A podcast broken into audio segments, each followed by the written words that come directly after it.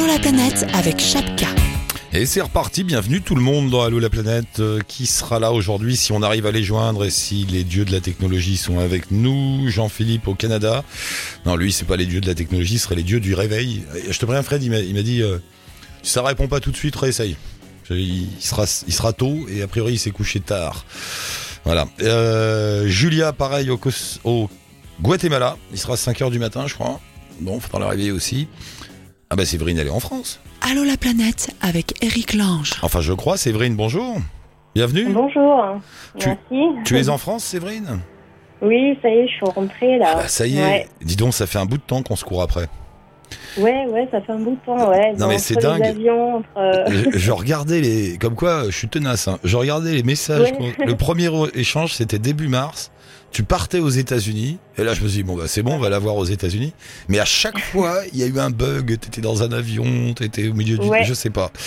Euh, C'est ça. mais, mais- Ouais, à chaque fois, c'était dans un. Ouais, j'étais sur la route d'un aéroport ou. Euh... ouais, mhm. et, et- mais parce que t'es es resté longtemps aux États-Unis. Alors, deux mois, trois mois? Ouais, je suis restée deux mois. Ouais, j'ai même changé mon billet d'avion là à la fin euh, pour euh, prolonger un petit peu, mais ouais, je suis restée deux mois. Mais c'était quoi, comme, euh, c'était quoi comme voyage? Tu t'es fait plaisir deux mois ou t'allais bosser ou t'as... Euh, ouais, un petit peu bossé et puis bah, moi ça fait dix ans en fait que je fais ça, les allers-retours entre la France et les États-Unis, donc c'est un peu Ah bon? Tu fais quoi? Tu fais quoi hein? second pied à terre. Bah, je suis tombée amoureuse en fait des États-Unis, oui, il y a un peu plus de dix ans et du coup bah, je reviens à chaque fois pour des périodes de deux à trois mois. Euh, bon, si c'est pour le boulot, des fois c'est juste pour euh, pour dix jours, mais euh, Hmm. Tu, tu, bosses, tu bosses dans quoi? Tu fais quoi? Alors, en fait, je suis euh, traductrice-interprète. Donc, dès que j'ai une mission, euh, je pars là-bas. Et puis, bon, accessoirement, j'ai aussi mon copain qui vit là-bas. Donc, euh, euh, du coup, euh, quand j'y vais, ouais, c'est pour, euh, pour des périodes euh, Et t'aimes bien assez prolongées. Et t'aimes ça Ouais, T'aimes ça l'Amérique Ouais, bon, euh, il y a des choses que j'aime pas. Hein, Ah ouais, non, mais- l'Amérique, évidemment. Hein. Ah oui, Euh, pareil, non mais le- dans, ce que t'aimes, parce que là, là t'es allé essentiellement en Californie et au Colorado, j'ai vu ces deux derniers Ouais. mois. Euh, Ouais, Est-ce que les autres fois tu vas aussi dans ce coin-là, dans l'Ouest américain, ou tu vas un peu partout? Alors essentiellement, là, je vais euh, principalement dans le Colorado et dans la Californie parce que voilà, ce sont mes deux États Préféré euh, de prédilection. Ouais. Et Ouais. euh, sinon, euh, j'étais il y a pas très longtemps à Miami. J'ai pas trop T'as moins accroché, accroché. ouais. en C'est fait. pas pareil, c'est autre chose. Accroché. Ouais, non, bah, c'est autre chose. C'est Cuba, quoi. C'est l'Amérique du Sud, Ouais. c'est- autre chose, Ouais, c'est l'Amérique latine. Ouais, c'est ça. Et puis d'ailleurs, la population euh, hispanique est, euh, est très prépondérante là-bas. Donc euh, c'est vrai qu'on parle même pas anglais, quoi. C'est l'espagnol tout le temps. Mais euh, sinon, oui, c'est vrai que ce sont mes deux, mes deux états euh, de prédilection. Et euh, Qu'est-ce qui, bon, après, fais un peu de, Oui. fais un peu d'introspection, allez, une petite auto-analyse là. Qu'est-ce que, Mhm. qu'est-ce que t'aimes là-bas? Qu'est-ce qui t'attire à chaque fois comme un aimant là Retourner là-bas? Alors moi, ce que j'aime, euh, ce sont surtout les grands espaces horizontaux. Euh, dès qu'on prend la voiture, qu'on s'écarte un peu de la ville, tout de suite on est dans des paysages incroyables. Ouais. Donc au niveau du, du terrain, je trouve ça, je trouve ça vraiment génial les États-Unis. Euh, j'aime aussi leur mentalité. euh, les gens sont très positifs, ils vont de l'avant, ils ont un espèce de sens du possible qu'on a pas forcément en France ou plus. Je sais pas, là, c'est que j'arrive en plus dans un climat politique euh, assez particulier, donc euh, du coup, je me prends un petit coup de massue en revenant. Mm. Euh, mais ils ont vraiment cette attitude positive et, et j'aime ça en fait, ça me, ça me motive en fait. Ouais, donc, Euh, donc d'un côté les grands espaces, la mythologie on the road, euh, Ouais, la- ouais, parce que ça c'est génial aussi, comme tu dis, de prendre sa voiture, Mm. partir sur les routes, il y a un sentiment de liberté. C'est une, sorte de fantasme, hein, mais ça marche bien, c'est chouette. Et puis, ça, et on devient vite addict. ouais, ouais, ouais. Et puis d'un autre côté, t'aimes aussi leur, euh, ouais, leur énergie, quoi. Ouais. Sur leur énergie, je suis plus partagé que toi parce que je, souvent j'ai l'impression que c'est une espèce d'énergie obligée. C'est-à-dire qu'aux États-Unis, t'as pas le Euh, choix. Si, t'as- si tu te dégonfles, si t'as plus le moral, bah, tout le monde s'en fout et tu, et tu disparais. Tu vois, t'es obligé de garder la niaque. Ouais, ouais, c'est ça. T'as pas le choix. je- Oui, bon, après, c'est vrai, peut-être qu'il y a une... aussi peut-être un peu d'hypocrisie euh, Ouais. dans ce qu'ils disent aussi, parce que euh, ils vont te sortir tout le temps, euh, ça va aller, euh, tout le temps, c'est la même chose, ça Ouais. va aller, euh, Et, et du coup, on ne sait pas trop s'ils le pensent vraiment ou pas, mais ils ont cette espèce de sens de la compétition aussi, euh, euh, du, du challenge. euh, C'est une éducation, hein, c'est- dès le départ, on, les, on les élève comme ça. tout à fait. Ouais, ouais. Tout à fait. Je suis tout à fait d'accord. C'est vrai qu'à l'école, on leur inculque voilà, le sens du challenge. il faut toujours se dépasser. Et, donc c'est notre culture. C'est pas. En revanche, j'ai remarqué aussi en, en me baladant sur ta page Facebook que tu pointes du doigt les injustices et les, les délires un peu. Là. Cette photo que tu as mis, qui est très parlante d'ailleurs sur le système américain, il y a une, il y a une photo avec d'un côté une photo de la Sorbonne avec marqué 280 dollars par an, de l'autre côté il y a Mhm. marqué Harvard avec 45 278 dollars par an. Euh. Voilà, là ça montre bien bah, l'esprit de compétition. Il est là. Quand je te dis qu'il est obligé, il est là-dedans aussi. C'est que quand tu payes tes, tes études 50 000 dollars par an, forcément tu as une pression. c'est Oui. pas pareil quoi. C'est Oui, je suis tout à fait d'accord. Et d'autant plus que j'en ai visité des universités et euh, que je me suis dit, enfin, j'ai comparé avec la mienne et je me suis dit, waouh. Euh, je pense que si j'avais été dans un cadre comme ça et sachant que mes parents auraient avancé autant d'argent, euh, parce que c'est des économies à faire, bon, la plupart des, des étudiants qui vont dans ces universités aussi euh, ont des parents qui ont les moyens, mais euh, c'est vrai que c'est un autre cadre, quoi. Euh, et et on n'a pas le droit à l'erreur. Ouais. Alors, et soit les parents payent, soit ils s'endettent et ils finissent leurs études avec un petit 150, Exactement. 200 000 dollars de dette dans le dos. Euh, et pareil, ça te, ça te met une pression aussi pour ta vie professionnelle. Enfin, ils sont sous une pression de l'argent tout le temps. Voilà. Alors, Tout le temps. oui, il y a une énergie. Oui, c'est chouette. Oui, c'est marrant. Oui, ils vont de l'avant. Ils y croient. Ils ont, ils ont la patate. Mais en même temps, ils, ils, ils ont pas le choix. quoi. Quand tu, tu te trimbales 200 000 de dettes euh, à partir de tes 23, 24 ans, euh, faut y aller, quoi. Oui, oui, je suis d'accord. Ils ont, euh, ils ont cette pression euh, constante, constante, et, euh, et c'est vrai que c'est, nous, on l'a pas cette pression-là. On l'a moins, on l'a beaucoup moins. Ah, beaucoup moins. Et je me souviens que selon justement le, les études que tu choisis, j'avais rencontré des étudiants qui avaient choisi l'art et ils trouvaient pas de, de boulot après, après Ah la non. fac et du coup ils avaient, ils étaient endettés à vie, ils savaient pas quoi faire quoi, parce que il y avait vraiment rien. Donc aujourd'hui, euh, moi là, je vois les, les enfants de mon copain euh, ont choisi les finances parce qu'ils savent que dans les finances ils auront un job à la fin quoi. Ah bah tous, Donc, euh, tous ils font finance, commerce, euh, voilà tout ça quoi. C'est Ouais. sûr que si Et t'arrives et puis- tu dis que tu veux faire du cinéma indépendant, si tu veux étudier le tibétain et la culture euh, chinoise, quoique le chinois peut-être. Ouais. Ouais. ouais. Non faut que ça rapporte. Oui, peut-être Bah ouais. le chinois. oui, Peut-être le chinois ça ils aimeront bien. Ouais, ouais, ouais. Ouais, ça, oui, ça, ça, ça risque de marcher. Mais c'est vrai que sinon, c'est un peu, euh, ouais, c'est un peu compromis. Euh, Bah, bah, pareil Mais aussi, tiens, je regarde, ce que, je regarde ta page Facebook, là pareil aussi, euh, tu vois, tu parlais des beaux paysages. Alors effectivement, ils ont des Mhm. paysages, mais sublimes, et finalement ils sont pas si nombreux que ça, donc il y a beaucoup d'endroits où il y a personne, et c'est merveilleux. Mhm. Et en même temps, ils sont prêts, là, tu, tu, tu publies un truc, euh, une photo qui appelle à lutter contre l'exploitation du pétrole dans les parcs Mhm. nationaux américains. Euh, donc ils ont Mhm. des parcs absolument sublimes, et puis ils sont prêts à aller planter des derricks, quoi.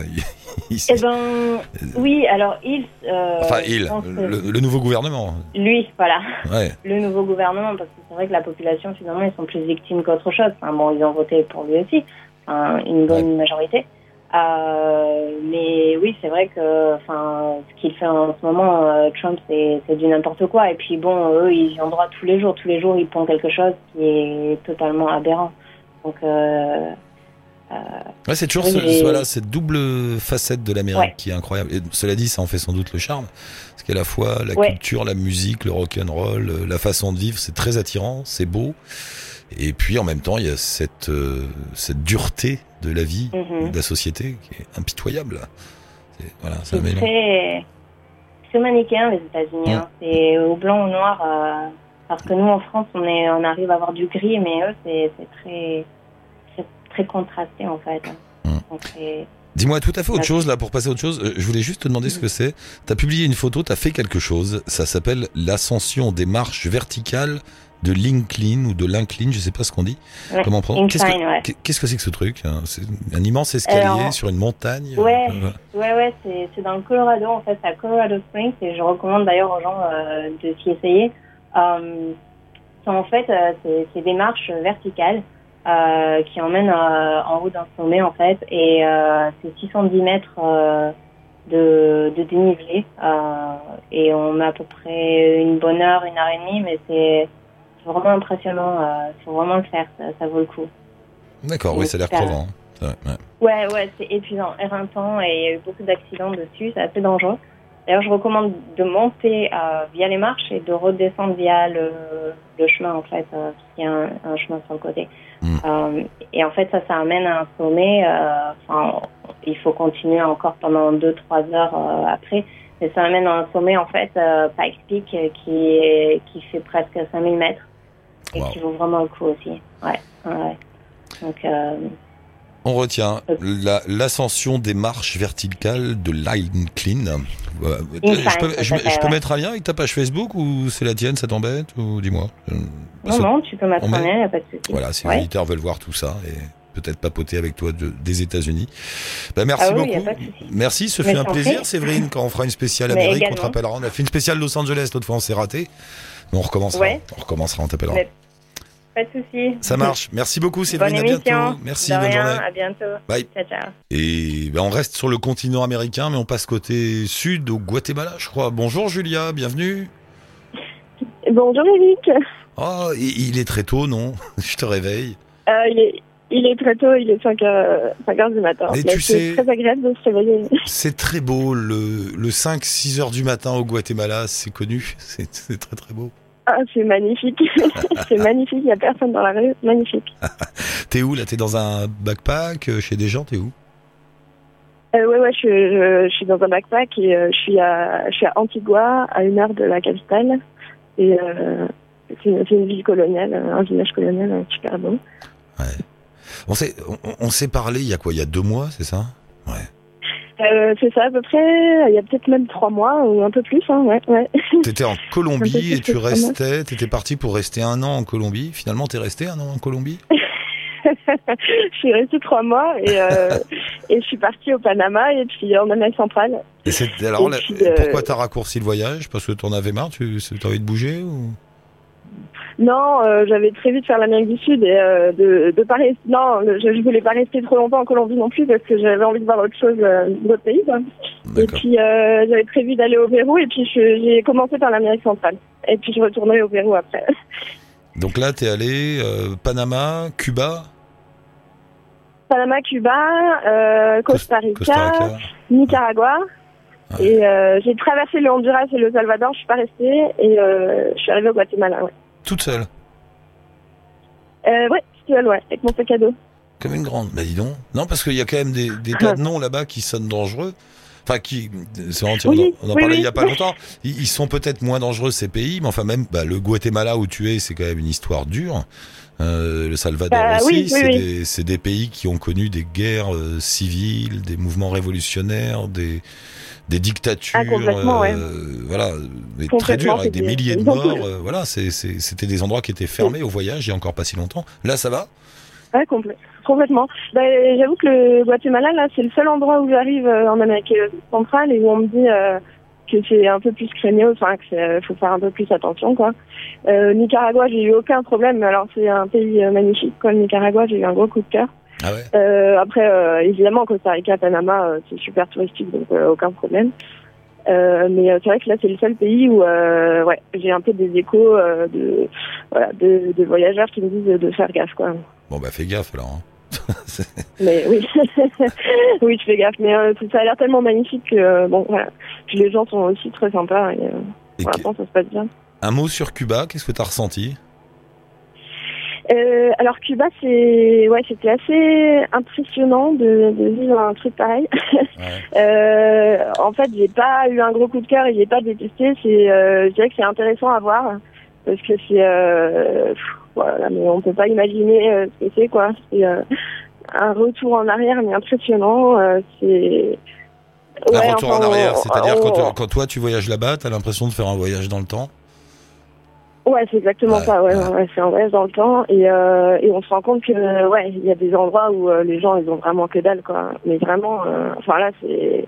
Alors autant tu peux voyager dans des pays pauvres d'Amérique centrale et oui où tu t'es confronté à la pauvreté et tout ça, mais alors à Cuba, euh, par exemple à La Havane, euh, ils- enfin tu, tu te rends compte qu'ils ont rien quoi. Ils ont vraiment rien et euh, et quand t'es touriste, tu peux avoir tout, ça y a pas de problème. Ouais, hein, ouais, C'est bizarre ça. hein. Ça, tu sens que les locaux, ouais.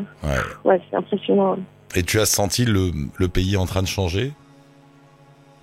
Euh, oui, j'ai senti qu'il est en train de changer par le tourisme de masse et euh, je sais pas si je me demande comment ça va être dans 20 ans quoi. Honnêtement, euh, parce que le tourisme, euh, j'ai l'impression qu'il est en train de il y a tellement de touristes partout et, euh, et les Cubains, ben forcément ils ont rien, donc les, les milliers de gens qui arrivent, ben forcément ils, Mm. ils, ils cherchent de l'argent quoi, donc voilà ils ont pas de fric, ils essayent de c'est un peu dommage parce qu'il y a des endroits ils essayent de t'arnaquer un peu en non-stop et euh, du coup ça, ça fausse un peu les relations avec les Cubains. Ouais. Mais euh, une fois que t'as passé ça, tu arrives à rencontrer des Cubains super sympas, euh, des locaux et tout ça, mais il faut quand même passer.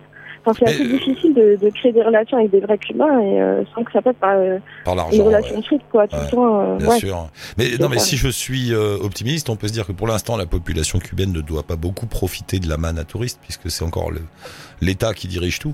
Mais petit à petit, gouvernement, ouais, ouais. les gouvernements, petit à petit, euh, ça va devenir un, un monde comme un autre. On peut espérer pour eux, en tout cas. Bah j'espère, ouais, j'espère que ça va, j'espère que ça va finir comme ça et que ça va euh, évoluer bien pour euh, le peuple quoi, parce que c'est vrai que pour l'instant euh, c'est pas eux qui touchent le fric en effet, c'est euh, quasi tout à l'État quoi, c'est ça quoi. Que Ouais. la population touche pas grand chose sur le tourisme, euh, j'ai l'impression. Tout à fait autre chose, mais j'ai une question. euh, à- j'ai tout à fait autre chose. On sort de Cuba, j'ai une question à te poser. Ouais. Euh, tu as Oui. fait, j'ai vu un post de toi sur Facebook. Tu as fait du yoga avec des tarentules au Nicaragua. Ça mérite des explications, s'il vous plaît. ça mérite une explication. Oui, oui. Euh, ouais, alors en fait, je suis arrivée au Nicaragua, j'ai adoré ce pays et je suis arrivée sur une île euh, euh, au milieu du lac Nicaragua et euh, l'île est absolument magnifique, elle est entourée de deux volcans. Enfin, c'est- superbe. Et j'avais entendu que sur cette île, il y avait des endroits un peu hippie, baba cool, et que tu pouvais faire des retraites de, de yoga, de méditation. Mm. Et euh, j'étais à un moment dans mon voyage où j'avais besoin de me poser, et de, ça m'intéressait vachement ce genre de truc. Et du coup, j'ai trouvé une communauté spirituelle où euh, je pouvais me, où je pouvais m'arrêter euh, une semaine à réfléchir sur ma vie. et du coup, j'ai tenté l'aventure, mais alors, ouais, c'est une sacrée expérience, quoi. C'était une sacrée expérience. C'était, euh, bon, je m'attendais pas à arriver dans une communauté. Euh, je, j'étais partie un peu. euh, Mais c'était une vraie, Voilà, c'était une communauté avec un grand Machapachaputra habillé en blanc qui donnait des Ah ordres. là, ouais, c'est- Ah ouais ah, c'était très perché. hein. Ah ouais.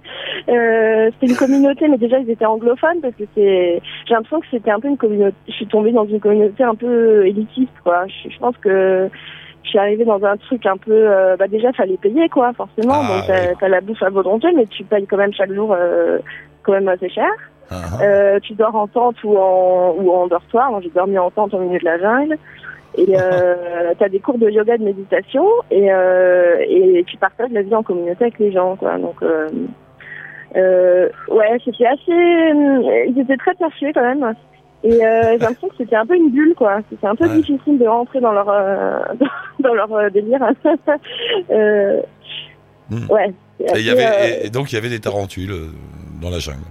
Ah bah il y avait euh, ouais c'était au milieu de la jungle donc il y avait des tarentules tout le temps, il y avait des serpents, il y avait des tu te réveillais avec le cri des singes dans la forêt et tu te tu t'endormais avec le même le même bruit. Ça c'est très agréable. Remarque, c'est marrant comme expérience. euh, Si ça tourne pas au sale drame où tu te retrouves emprisonné dans une secte millénariste qui enferme Ouais, les, les c'est ça que femmes, j'ai eu peur au début. hein. Tu sais, le truc, j'ai eu peur quoi. tu te retrouves enfermé dans un, dans un sous-sol où ils te gardent pour préserver la femelle après la fin du monde, pour reproduire la race. Trucs- Heureusement que je suis pas tombée là-dedans. oh mon dieu.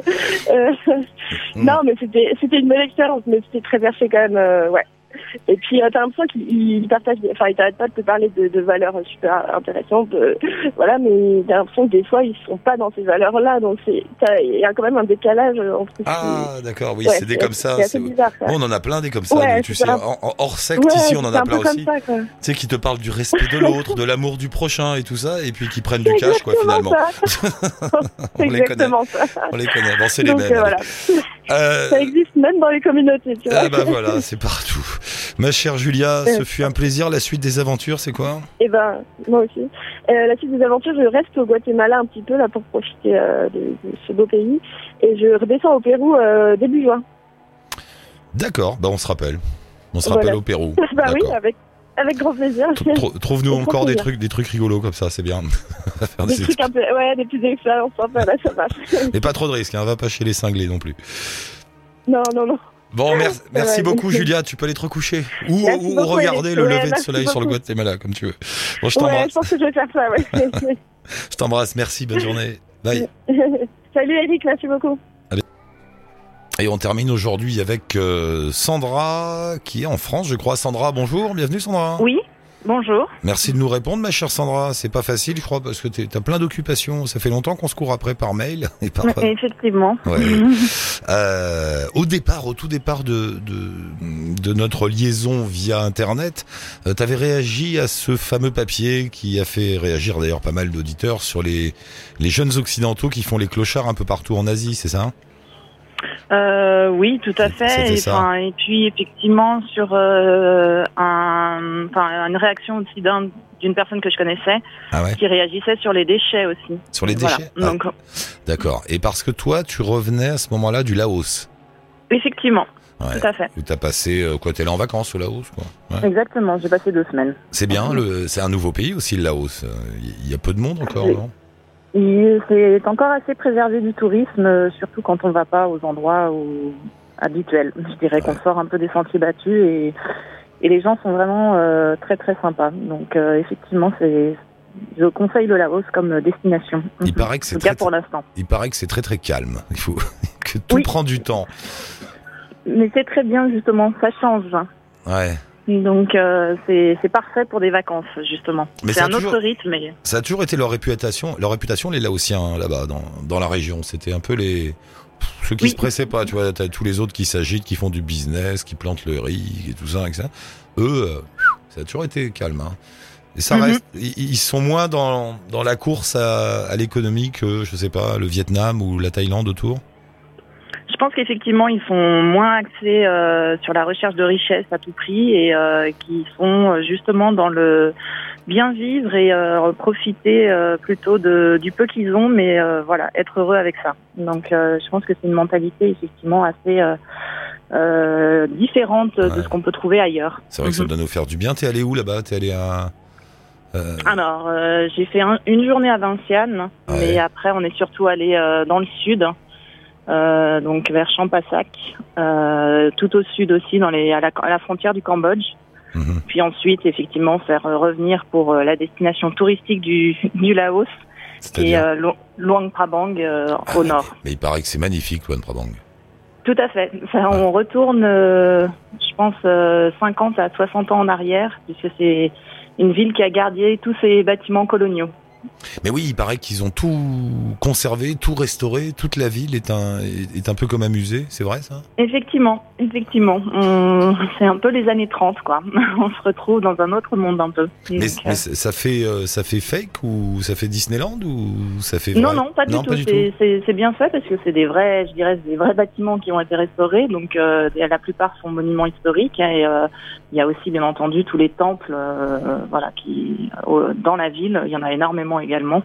Mhm. Donc, euh, tout ça donne une ambiance assez euh, historique et assez, euh, voilà, traditionnelle et non, justement pas encore trop détériorée par le tourisme. Ouais, il paraît que c'est très beau. Vraiment, tout le monde me dit, mais c'est un endroit incroyable. T'as l'impression d'être dans un livre de Tintin, tu sais, de, avec les, les- ouais, ouais, je vais aller là-bas. Et alors, qu'est-ce qu'est-ce que tu voulais dire sur les déchets? Ouais, c'est c'est c'est crado là-bas. Ils balancent tout partout? Ben oui, en fait c'est ça. C'est moi c'est ce qui m'a beaucoup euh, surpris, voire choqué, euh, c'est effectivement les déchets euh, laissés à l'abandon euh, partout et et surtout, euh, ben voilà, on- moi j'ai pas trop, je dirais qu'on n'a pas trop de leçons à donner euh, de la part des occidentaux qui polluent le plus au monde, mais c'est vrai qu'arriver dans un pays euh, aussi justement beau euh, tant par sa culture que par sa nature et euh, mais qui effectivement a des déchets partout sur les bords de route, c'est assez frappant.